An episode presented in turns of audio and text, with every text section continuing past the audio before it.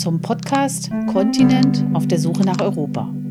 Dem Podcast zur gleichnamigen Ausstellung von Ostkreuz, Agentur der Fotografen und der Akademie der Künste Berlin. Mein Name ist Anja Meier. In diesem Podcast spreche ich mit den Mitgliedern, also den Fotografinnen und Fotografen der Agentur Ostkreuz, über ihren jeweiligen Beitrag zu der Ausstellung Kontinent auf der Suche nach Europa. Unter diesem Titel präsentieren sie erstmals gemeinsam ihre Position. Was zeigen sie in ihrer Arbeit? Wie ist ihre Sicht auf den Kontinent Europa? Und wie arbeiten sie? Was macht sie als Fotografin aus?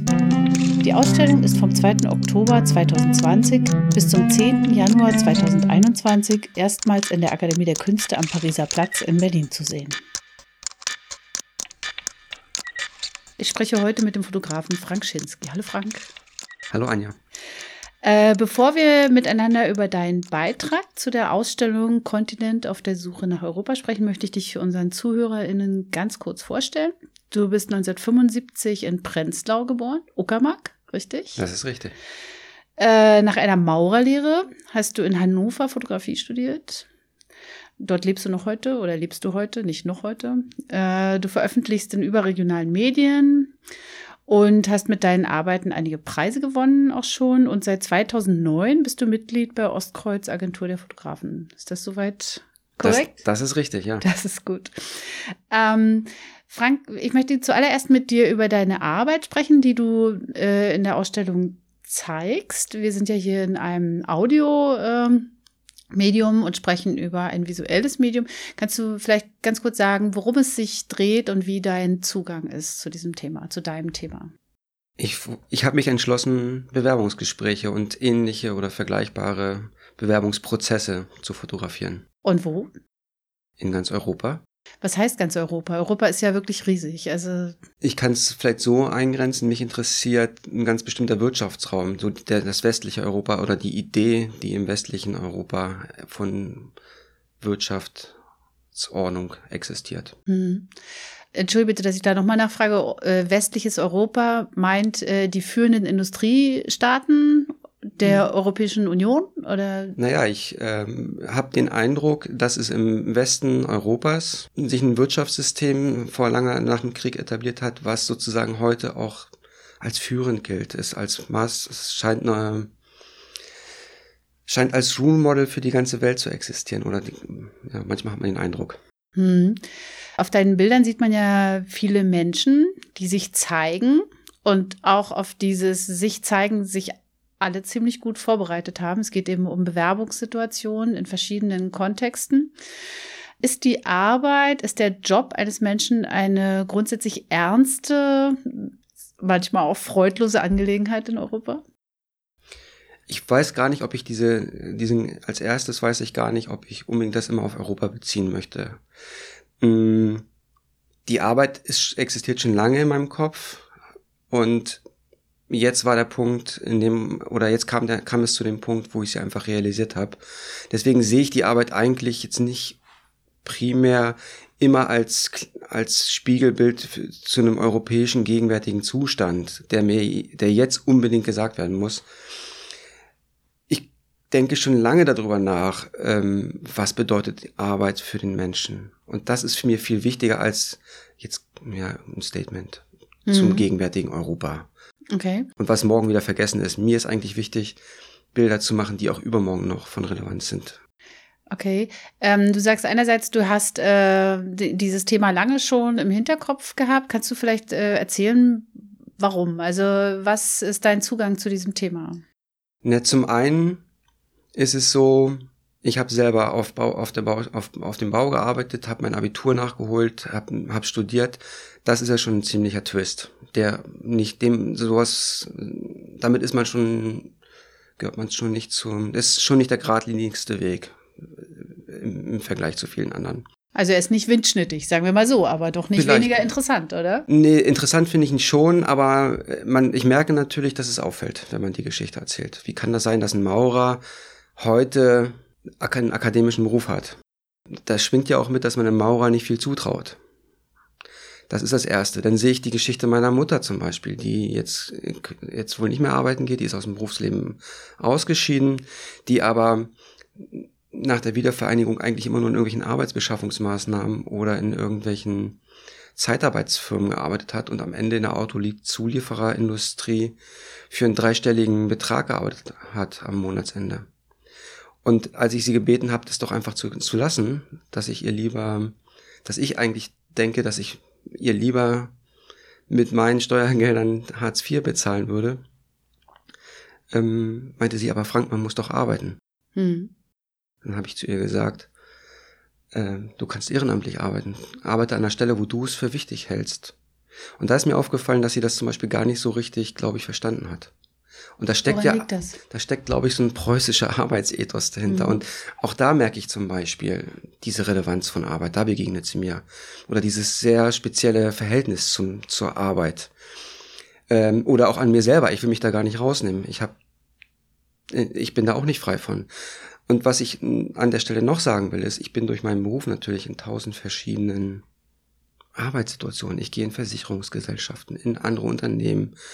Ich gehe in die Industrie. Ich bin bei VW am Band. Ich bin beim Vorstand irgendeines Unternehmens und ich kriege so viel mit und ich habe so viel Einblick in Selbstverständlichkeiten oder mir, ich bege mir begegnen sehr viele Selbstverständlichkeiten, die sich mir alle nicht erklären und wo ich mich immer frage, was ist hier eigentlich los? Ich verstehe die Welt nicht.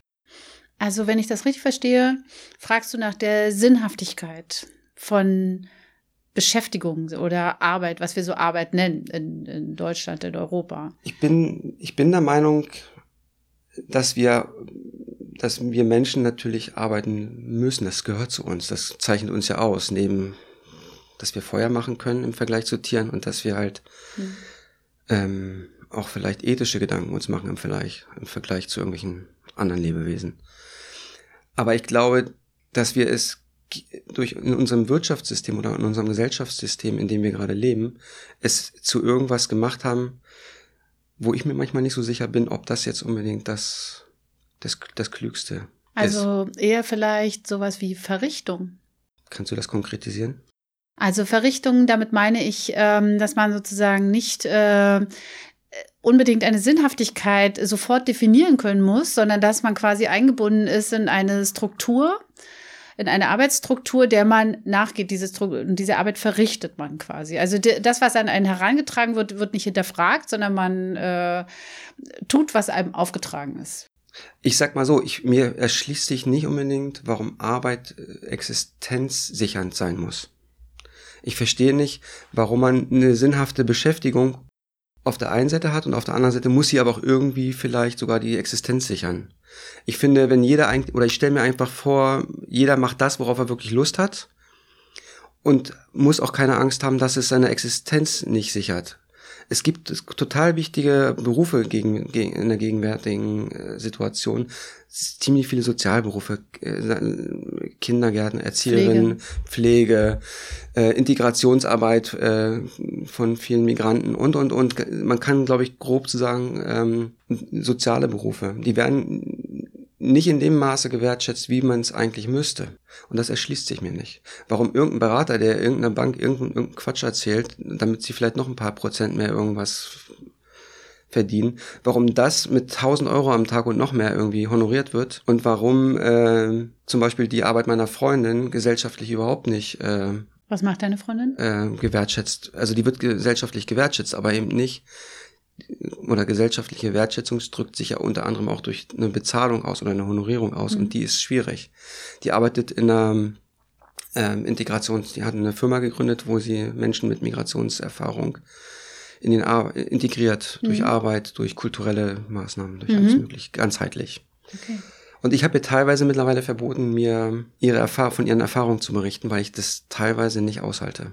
Ich nenne das dann immer strukturelle Dummheit und ich mhm. ertrage das schlecht wessen strukturelle Dummheit in dem ich, Fall? Ja. Der, der, das, äh, der. Nicht keine einzelnen Menschen. Da sitzen mhm. halt einzelne, zum Beispiel, gibt es einzelne Beamte, die in irgendwelchen Stiftungen arbeiten, die eine ganz bestimmte Aufgabe haben. Die sollen irgendeinen Antrag prüfen.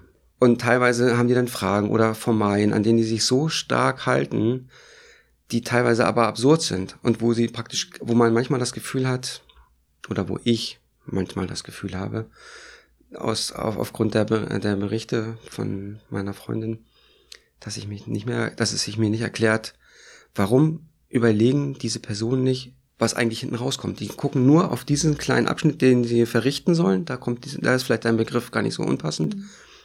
Aber keiner schaut auf das Endergebnis. Mhm. Es geht nur darum, dass sie die Zahl in die Tabelle richtig eingetragen haben, dass es richtig, dass das Papier an der richtigen Stelle weggeheftet wird. Und ob das absurd ist oder nicht, ob das sinnhaft ist oder nicht, ist, spielt keine Rolle. Und ich glaube, es gibt viel zu viele Menschen, oder ich vermute, es gibt, oder für mein Dafürhalten gibt es viel zu viele Menschen, die die, oder mir begegnen die auch in irgendwelchen Unternehmen, die irgendwo sitzen, eine Arbeit machen und Angst haben, einen Fehler zu machen. Angst haben, eine Entscheidung zu treffen, für die sie die Verantwortung übernehmen müssten. Ich verstehe die Welt manchmal überhaupt nicht mehr. Ich bin manchmal wirklich ähm,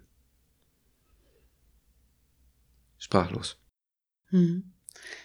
Die Menschen auf deinen Fotografien, die wir in der Schau sehen, da geht es oft um so Top-Down-Situationen. Also äh, ich denke an ein Foto, wo so ein Firmenpatriarch von der Wand schaut und so frisch gebügelte Bewerber davor sitzen und warten auf die Entscheidung, ob sie in den Club dürfen oder nicht. Ähm, ist das auch ähm, kann man da auch eine gewisse Ironie draus lesen deinerseits? Also hat der Künstler dazu einen ironischen oder berechenden äh, Zugang zu solchen Situationen? Ich weiß gar nicht, ob ich das bewusst ironisch fotografieren wollte. Ich glaube, ich kann das auch nicht irgendwie mir bewusst vorher überlegen und dann einfach ausführen. Das geht nicht. Es, die Arbeit sah in meinem Kopf erstmal anders aus, als sie jetzt geworden ist und überrascht mich auch selber. Die Hierarchie war mir nicht wichtig. Also ich, man kann teilweise, glaube ich, nicht unterscheiden, ob man jetzt dem Bewerber ins Gesicht schaut oder den Recruiter. Für mich gibt es auch so übliche Mechanismen, wie sie einen öfter mal im Journalismus begegnen, nicht wie so von Opfer und Täter, sowas. Für mich sind alle Menschen, die auf den Bildern sind, Menschen, die sich auf ein Verhalten geeinigt haben und das einfach ausführen. Und mir geht es um das Verhalten. Mir geht es nicht darum zu sagen, die böse Deutsche Bank oder die, das, das böse Unternehmen BMW oder das tolle Unternehmen XY. Und der arglose Bewerber, und die armen Schweine, die ja. jetzt da hingehen müssen und da versuchen, irgendwie einen Job zu finden. Diese Mechanismen, die begegnen mir eh viel zu oft in der publizistischen Welt. Ich kann die nicht mehr ab. Ich finde, das können wir auch hinter uns lassen. Und das ist aber ein ganz anderes Thema, finde ich. Aber im Prinzip sind wir alle gleichermaßen Beteiligte an diesem Spiel. Wir haben uns auf diesen, auf dieses, auf dieses Verhalten geeinigt und führen es einfach aus. Das ist meine Sichtweise dazu. Mhm. Es ist aber, was wir sehen, äh, sind ja Menschen, die, ich sagte vorhin, frisch gebügelt, also die sich im Grunde schön machen und sich anbieten. Ist das der vollendete Neoliberalismus, dem wir dabei wohnen oder dem du als äh, Fotograf beigewohnt hast? Ich habe nichts dagegen, wenn man eine durchaus eine neoliberale Kritik am Neoliberalismus in dieser Arbeit erkennt. Hätte ich jetzt kein Problem damit. Was mir wichtig war, ist, dass man irgendwie auch zeigt, dass Subjekte zu Objekten werden. Das ist für mich ein ganz wichtiger Aspekt. Wo ist die Grenze? Auf einmal ist man selber, selber einfach auch das, ja, das Objekt. Das finde ich, fand ich ziemlich krass. Ja, das sieht man auch. Also das, äh, das sozusagen, da, da sind so glitzernde Oberflächen entstanden. Diese Menschen werden präsentiert, präsentieren sich selbst und sind auch da, um sich zu präsentieren. Ja, es gibt aber auch Menschen, die keine Schlips und keine Anzüge anhaben. Mhm. Und für mich ist ganz wichtig auch zu zeigen, dass es nicht nur ein Phänomen der Bankenwelt, der Versicherungswelt, der Juristenwelt ist. Ich glaube, dass äh, diese Prozesse, in all, dass uns die in allen Schichten begegnen, bei meiner Mutter, bei Menschen, die am Arbeiterstrich irgendwo stehen und auf der Bordsteinkante und hoffen, irgendwie noch einen Job an diesem Tag zu kriegen. Da begegnet ein dieses Entwürdigende des sich Bewerbens. Genauso wie in wie bei, einem, bei einer Person, die in 100 Meter langen Schlangen in Italien steht, die gar nicht wissen, wo sie gerade anstehen. Die wollen einfach nur irgendwo ihre Visitenkarte abgeben und hoffen, dass sie irgendeinen Job kriegen. Die stehen in einer Schlange, die ist 200 Meter lang und die wiss, wissen gar nicht, wo sie eigentlich anstehen. Aber es begegnet mir auch, wenn ich vielleicht ein Gespräch auf einer Juristenmesse vor Augen führe, wo es um ganz andere Mechanismen geht. Aber dieses Ent oder ich empfinde ein vergleichbares Moment. Ich, ich persönlich würde es ein bisschen entwürdigend nennen. Hm. Und das ist das, was, was mir viel wichtiger ist als eine Einzelkritik an einem Unternehmen, an einer Organisation, an einer Person, ein, die ist natürlich vielleicht auch angebracht. Ich finde, es führt aber nicht zu nichts. Mhm. Wenn wir immer nur über Schuldige reden, über und, und in einen Kampf gegeneinander geraten, das ja. bringt nichts. Was führt denn zu etwas? Vielleicht das Aufzeigen von Dingen, von größeren Zusammenhängen. Das ist natürlich schwieriger, deswegen passiert es oft auch, glaube ich, nicht im Alltag. Und das ist vielleicht auch eine Aufgabe von Kunst und von Kultur generell, von kultureller Arbeit, nicht irgendwie schönes dekoratives Zeug herzu, her, herzustellen, was sich bei Lumas dann für 100 Euro günstig verkauft und was man sich übers Sofa hängt. Was in der passenden Farbe zum Sofa dann aber auch. Ja, bitte. genau. Für mich ist eine ganz starke Aufgabe der Kunst, Gegenwart zu reflektieren und ähm, zur Disposition zu stellen. Hm. Und erst dann ist es ja vielleicht sogar auch erst Kunst, weil Kunst ist, wird ja erst zu Kunst, wenn es an der Wand hängt oder irgendwie in die Öffentlichkeit gerät und beim, bei jemandem, bei einem Betrachter irgendwas induziert. Hm. Vorher ist es einfach ein, eine Belichtung, die in der Schublade liegt. Hm. In meinem Fall. Ich würde dich gerne noch mal ganz kurz, äh, noch einmal ganz kurz zurückkommen auf den Anfang unseres Gesprächs. Ich fand sehr interessant, was du gesagt hast über das Maurersein, über die, das Handwerk, die, also die händische Arbeit. Ich habe auch so eine Vergangenheit. Ich bin auch äh, gelernte Schriftsetzerin, heute Journalistin und rede da gar nicht so gern drüber, weil das sozusagen nicht passt. Das ist nicht passend gemacht. Das passt nicht ins System. Man muss sich rechtfertigen dafür, was, äh, wer bist du überhaupt so, ja?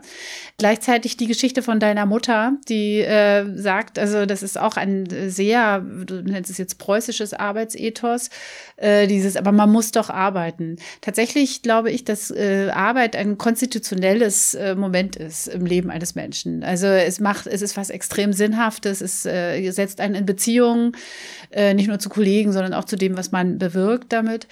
Was ich mich dabei gefragt habe, ist, äh, wärst du eigentlich für ein bedingungsloses Grundeinkommen, weil du gerade über, auch über Sinnhaftigkeit, über Wertschätzung gesprochen hast. Ist, hältst du das für eine gute Lösung, für eine gute Idee? Ich glaube, dass das irgendwann Kapital der kapitalistischen Logik folgend äh, eingeführt wird. Aber tatsächlich, meiner Überzeugung von der kapitalistischen Logik würde ich sagen, gerade nicht. Warum wird es eingeführt? Roboter kaufen keine T-Shirts. Okay. Die ganze Arbeitswelt, wir sind ja gerade eigentlich ähm, am Beginn einer zweiten, x-ten, keine Ahnung, äh, industriellen Revolution. Ich glaube, ganz viele Menschen haben noch gar nicht begriffen, dass Digitalisierung heißt, äh, nicht heißt, dass E-Mails nicht mehr aus, nicht ausgedruckt werden, sondern das wird ja elementare Verwerfung an unserer Art zu arbeiten nach sich ziehen. Das bin ich auch nicht der Erste, der das erkennt, glaube ich. Ähm, teilweise begegnen uns die ja, diese Auswirkungen ja schon heute. Und ich glaube, dass jetzt nicht alle irgendwie Programmierer werden können. Hm. Oder ich meine, ganz viele Dienstleistungsberufe äh, werden wegfallen. Das merkt man ja schon, wenn man heute zum Bankberater geht.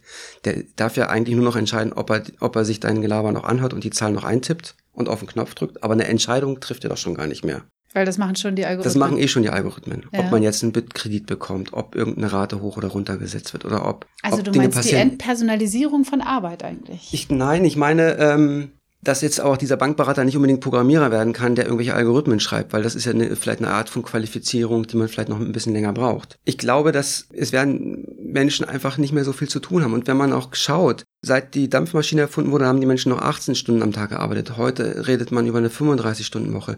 Diese Richtung ist ja klar, wo es hingeht. Und Menschen, und es wird irgendwann nicht mehr möglich sein, dass man mit unserer Arbeit so viel Geld verdienen, dass wir davon auch würdevoll leben können. Das, das ist ja jetzt schon teilweise in den letzten 10, 15 Jahren deutlich geworden, dass das nicht mehr funktioniert, weil ein Großteil der Produktivität meiner Meinung nach oder für mein Dafürhalten auch nicht mehr es kommt ja auch, entsteht ja nur noch aufgrund von irgendwelchen Rationalisierungen.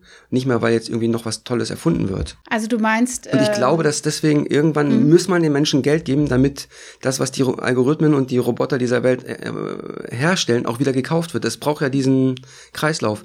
Ich habe kürzlich vom Helikoptergeld gehört. Was ist das? Das heißt, dass irgendwelche Helikopter über, über Hongkong fliegen und jedem und einfach Geld runterschmeißen, damit die Menschen Geld haben, damit sie wieder einkaufen gehen können, weil aufgrund von irgendwelchen Coronaviren oder irgendwas einfach auf einmal ist das Wirtschaft, eine Utopie oder ne, ist das, gibt es das? Ja, ich weiß nicht, ob es das wirklich gibt. Ich ja. fand's aber, ich fand's aber krass. Das dreht sich ja total, dass mhm. Menschen heute sozusagen teilweise, das geht ja nur darum, dass dieses Geld in Bewegung bleibt. Und wenn dieser Kreislauf irgendwie gestört wird durch kleine Mechanismen, dann ähm, Also so eine Art ist, Handgeld für Marktteilnehmer, oder? Ja, und so, ja. und ich finde aber, das ist ja, ich bin gar nicht so, ähm, ich kenne mich in dieser, ich bin nicht, ich habe nie Wirtschaftswissenschaften studiert. Ich, das sind einfach Überlegungen eines ganz normalen Menschen, der dann sich nicht mhm. tief eingelesen hat. Das ist aber so, was logisch erkennbar ist, finde ich. Was ich aber sehr spannend finde an dieser Idee eines, eines Grundeinkommens ist, dass Menschen daraufhin zurückgeworfen werden, zu überlegen, was will ich jetzt eigentlich? Was kann ich eigentlich wirklich Gutes machen? Und das finde ich eigentlich eine schöne, eine schöne Utopie. Also eine freiheitliche Entscheidung. Ich, ich finde es eine Entscheidung, die glaube ich mit einer Zeit des Über, die eine Zeit des Übergangs braucht, aber wo am Ende eigentlich was Positives stehen kann, finde ich. Mhm ich glaube, dass das ist momentan, man kann nicht einfach den Schalter umlegen und es einführen. Ich glaube, Menschen sind darauf nicht vorbereitet. Das erkennt man zum Beispiel auch an dieser Überlegung zu einer Grundrente. Das ist ja was ähnliches wie ein bedingungsloses Grundeinkommen. Oder eine bedingungsloses Grundeinkommen 1.0 vielleicht, dass man schon mal so vorsichtig einführt. Das, da ja. gab es eine Idee von der SPD, jedem, der x Jahre äh, eingezahlt hat ins Rentensystem, einfach bedingungslosen Grund eine Grundrente zu, zu geben. Von 900 Euro, glaube ich, war es. Ich verstehe gar nicht, warum man darüber diskutiert und warum man das nicht einfach einführt. Ich verstehe das einfach nicht. Ich, und daran erkennt man ja, es geht ganz oft um, um, um sowas wie Macht. Ich habe aber sowas nicht gekriegt. Ich habe ja und, und, und. Und auf einmal wird sowas nicht eingeführt oder man diskutiert über sowas Sinnloses wie eine Zahnarztgattin, die vielleicht eh 0,00000 Prozent von irgendwas ausmacht und ehrlich gesagt ist es mir doch egal, wenn die Zahnarztgattin 35, 33, 38 Jahre, auf welche Zeit man sich auch immer einigt am Ende, eingezahlt hat, dann kriegt die einfach die 900 Euro und fertig. Das ist mir doch egal. Ich verstehe nicht, warum man da nicht einfach einen Strich drunter macht und sagt, machen und fertig und die Diskussion beendet. Aber an, an dieser Diskussion lese ich ab, dass Menschen eigentlich noch nicht bereit sind für solche Gedanken, für solche utopischen Gedanken. Mhm. Und deswegen glaube ich, dass es eine Zeit des Übergangs braucht. Aber ich bin da ganz entspannt. Du bist da ganz optimistisch. Ja. Also ja. ich glaube nicht, dass das alles so, so dystopisch ist. Ich frage mich nur noch, wie lange wollen wir eigentlich die, den Quatsch noch weitermachen, den wir gerade machen? Weil das, glaube ich, macht keinen Spaß. Und das führt zu ganz vielen Erkrankungen. Man sieht ja auch diese ganzen Burnout-Erkrankungen und psychischen. Die Menschen platzen ja reinweise die Birnen weg von dem ganzen Quatsch, den, die, den man so macht. In, irgendwelche, in irgendwelchen zwanghaften Rahmen irgendwie den Alltag, den Arbeitsalltag zu voll, mhm. vollbringen.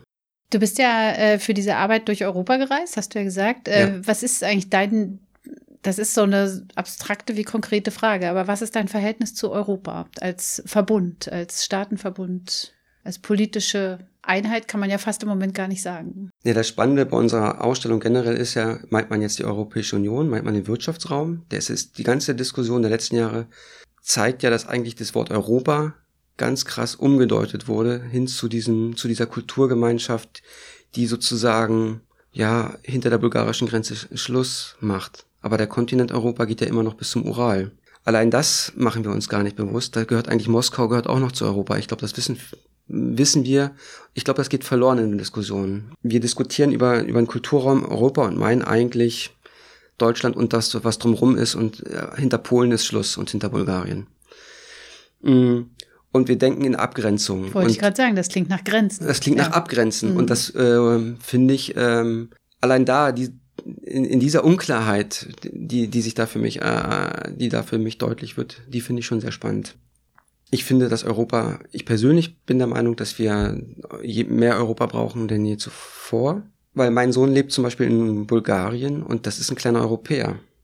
Meine Oma ist aus ihrem Dorf nicht rausgekommen. Ich steige heute ins Flugzeug und fliege einfach nach Sofia oder nach London, wie ich, wie meine Oma mit einem Bus in die nächste Kreisstadt gefahren ist.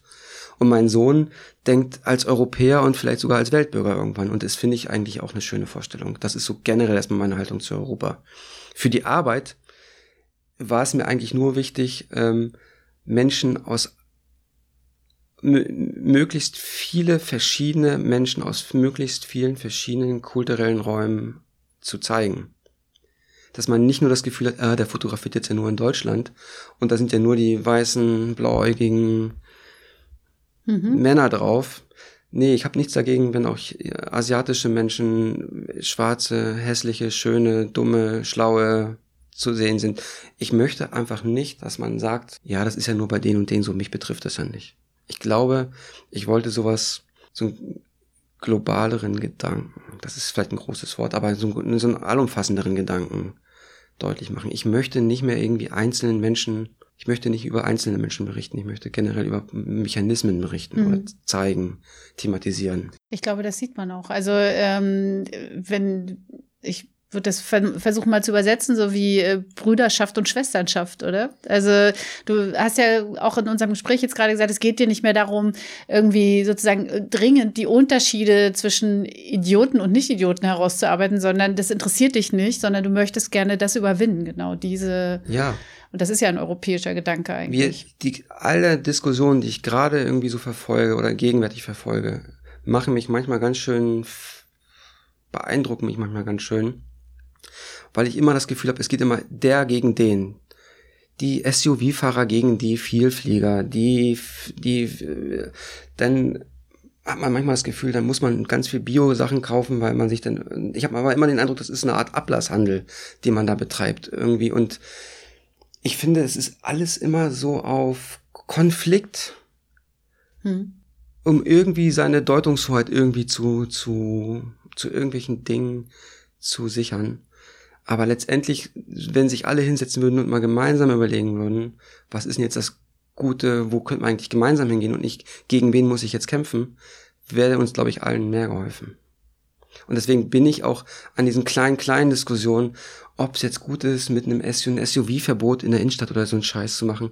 Ich finde das so, das ist so, das sind so viele Diskussionen auf Nebenkriegsschauplätzen, äh, die alle irgendwie ein bisschen beschäftigen und so ein bisschen sedieren und irgendwie gefügig halten, aber eigentlich die wirklichen Fragen werden damit nicht beantwortet. Die einen so am Laufen halten, sozusagen. Ja, es wird so eine, ja. eine, eine, tägliche Aufregung, die irgendwie so ein bisschen am Laufen gehalten wird, so eine Grund, so eine Grund, so ein Grundtwist, der dann so eine Zentrifugalkraft hat, die dann so ein bisschen so selbststabilisierend wirkt. Aber eigentlich werden wirklich die wirklichen Fragen, die ja total da sind. Wie wollen wir eigentlich in Zukunft leben? Wollen wir so neo, wollen wir wirklich in so einer neoliberalen Gesellschaft leben? Äh, ist uns das wert? Wollen wir die vor allen Dingen in irgendwelchen Kriegen exportieren? Wir, wir machen ja in Afghanistan und irgendwo auf der Welt Krieg, um da überall Demokratie, so wie wir sie verstehen, zu etablieren. Ich weiß gar nicht, ob das so richtig ist. Mhm. Das sind ja die wichtigen Fragen. Und nicht, ob hier in der Innenstadt irgendwie ein SUV rumfahren darf oder nicht. Das sind Sachen, die kann man ganz einfach regeln. Dann macht man einfach eine Parkgebühr, die kostet 25 Euro die Stunde. Die 25 Euro nimmt man, gibt den, den der öffentlichen Hand, die macht da, schafft noch mehr Busse und Straßenbahnen an und da darf man sich dann einfach reinsetzen und fahren und dann ist das Thema gegessen. Okay. So einfach, glaube ja, ja. ich, kann man sowas regeln, wenn man will. Und Dinge lassen sich auch einfach ändern. Und es ist nicht immer alles so alternativlos. Ja, und wenn der politische Wille da ist, dann geht's ja auch manchmal ganz schnell. Zum Beispiel äh, Prämien für E-Autos. Zack, kriegt jeder 6000 Euro. Ja, aber, die, aber die Krankenschwester äh, muss halt ja. sehen, wie sie ihren Lohn kriegt. Aber gut, das jetzt kommt. Aber lass uns nicht über Prämien für E-Autos diskutieren und über die böse Politik, weil mhm. ich glaube, wir alle sind daran beteiligt, nicht nur die Politik. Mhm. Wir wählen das ja. Die mhm. Politiker machen das, was wir eigentlich wollen. Wenn wir einfach wenn 20 Prozent morgen sagen, ich gucke mal für zwei Wochen keine RTL 2 mehr, dann ist der Sender abgeschafft. Okay. Oder wenn wir sagen, wir wählen nicht mehr den oder die Politikerin oder Politiker, dann ist der weg. Direkte Demokratie. Ich, auch da bin ich mir nicht da ein, bin ich mir nicht sicher. Parlamentarische Demokratie haben wir. ich ja. finde das schon alles, alles ja. ganz richtig. ja. Aber Mhm. Wir, reden, wir kommen jetzt ganz schön vom Thema ab. Aber ja, ja. was ich eigentlich zum Ausdruck bringen will, ist, ähm, man hat oft den Eindruck, dass alles schwierig ist. Dann kann man irgendwas nicht bezahlen und dann ist das alles alternativlos und das wirkt alles so schwer. Und ich glaube das nicht. Ich bin in der DDR groß geworden und von, innerhalb eines halben Jahres konnte ich auf einmal Coca-Cola kaufen. Und ich habe gesehen, dass das alles geht, wenn man will. Und das ist das, was ich eigentlich wichtig finde. Dass man sich nicht irgendwie mit diesem ganzen Klein-Klein auffällt, sondern dass man sich wirklich mit den großen und wichtigen Fragen beschäftigt. Und das finde ich wichtiger. Und ich versuche eigentlich, die zu formulieren als Fotograf, als denkender mhm. Mensch, als was auch immer. Ich habe noch, ähm, bevor wir zum Ende kommen, ich habe noch eine Frage an dich. Ähm, du bist, ähm, du bist ja Fotograf geworden.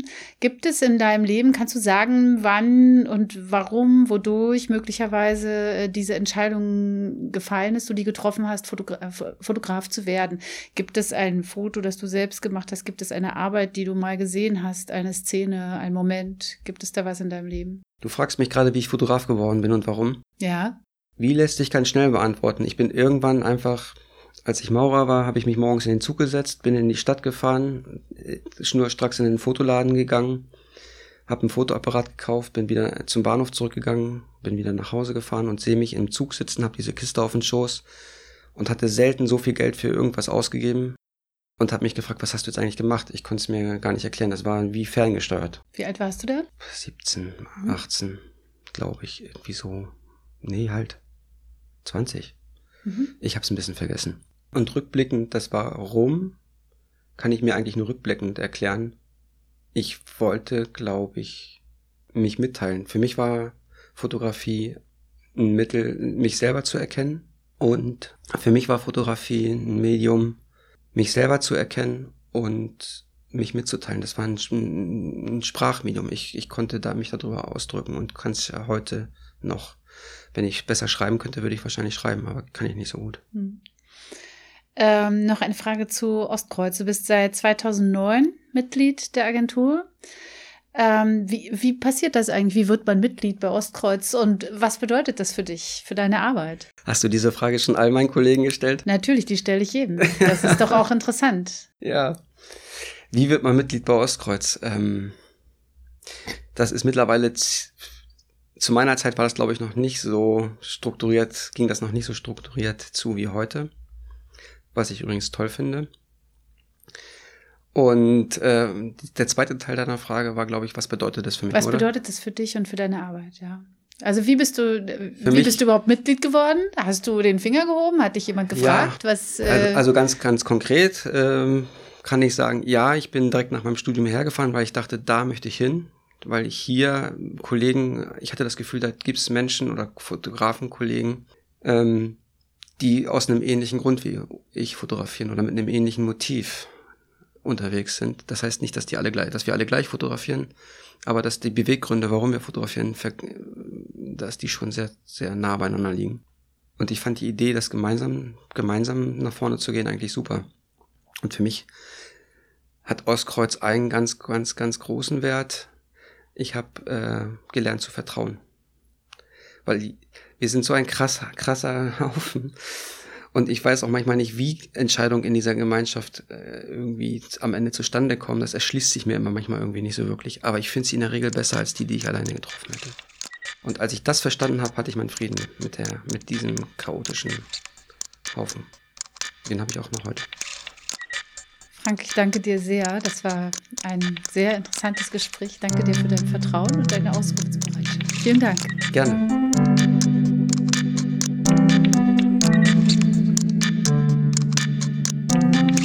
Das ist der Podcast zu Kontinent auf der Suche nach Europa. Eine Ausstellung von Ostkreuz, Agentur der Fotografen und der Akademie der Künste Berlin. Redaktion Anja Meyer und Thomas Winkler. Produktion und Musik Nikolai Kühling. Danke an die Taz, die Tageszeitung, für die Nutzung ihres Studios im Auftrag der Akademie der Künste Berlin und Ostkreuz Agentur der Fotografen.